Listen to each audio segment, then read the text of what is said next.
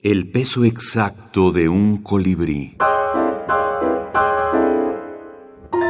Minificción y música.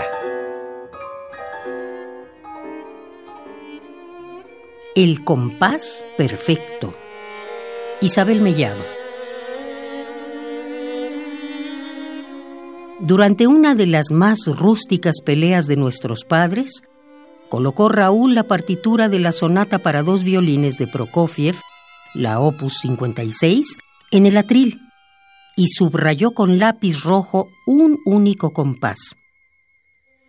Compás perfecto, mi habitación preferida, dijo él, maestro del resumen. Y sacábamos ese compás una, otra vez, siempre distinto, y los asuntos importaban y dejaban de importar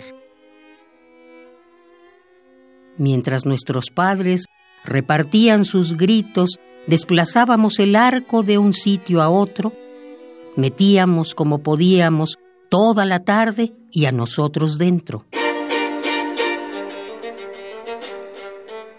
La unidad de tiempo, de espacio, que menos hiere, el compás.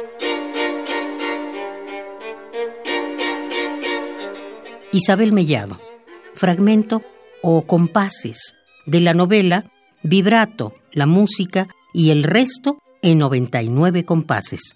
Alfaguara, 2018.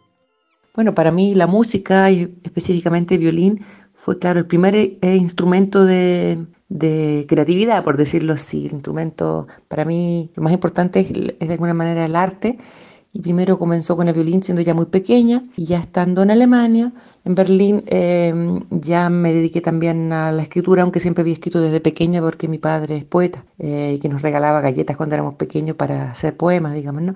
Entonces, bueno, yo creo que lo que sí surgió una necesidad distinta como de escarbar y de una manera un poco menos abstracta como es la música, porque para mí Siempre hago esta comparación, siempre digo que tocar un instrumento o el violín en una orquesta es algo parecido a, traducir, que la obra que estás tocando no es tuya, pero claro, es una traducción donde también es muy importante que se haga con, con, un sentido del artístico y con mucho respeto, etcétera, pero es muy distinto a tocar, a escribir.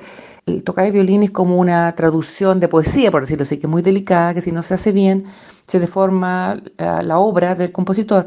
En cambio, yo ya necesitaba más bien crear yo misma, digamos, buscar mi propia voz y en ese caso, claro, la escritura me era lo que yo necesitaba en ese momento y sigo necesitando, que es poder salirme de la partitura de alguna manera, ¿no? No tener que estar tocando dentro de un grupo de la orquesta que también me encanta, pero quería ejercitar esta otra voz más libre dentro de la literatura.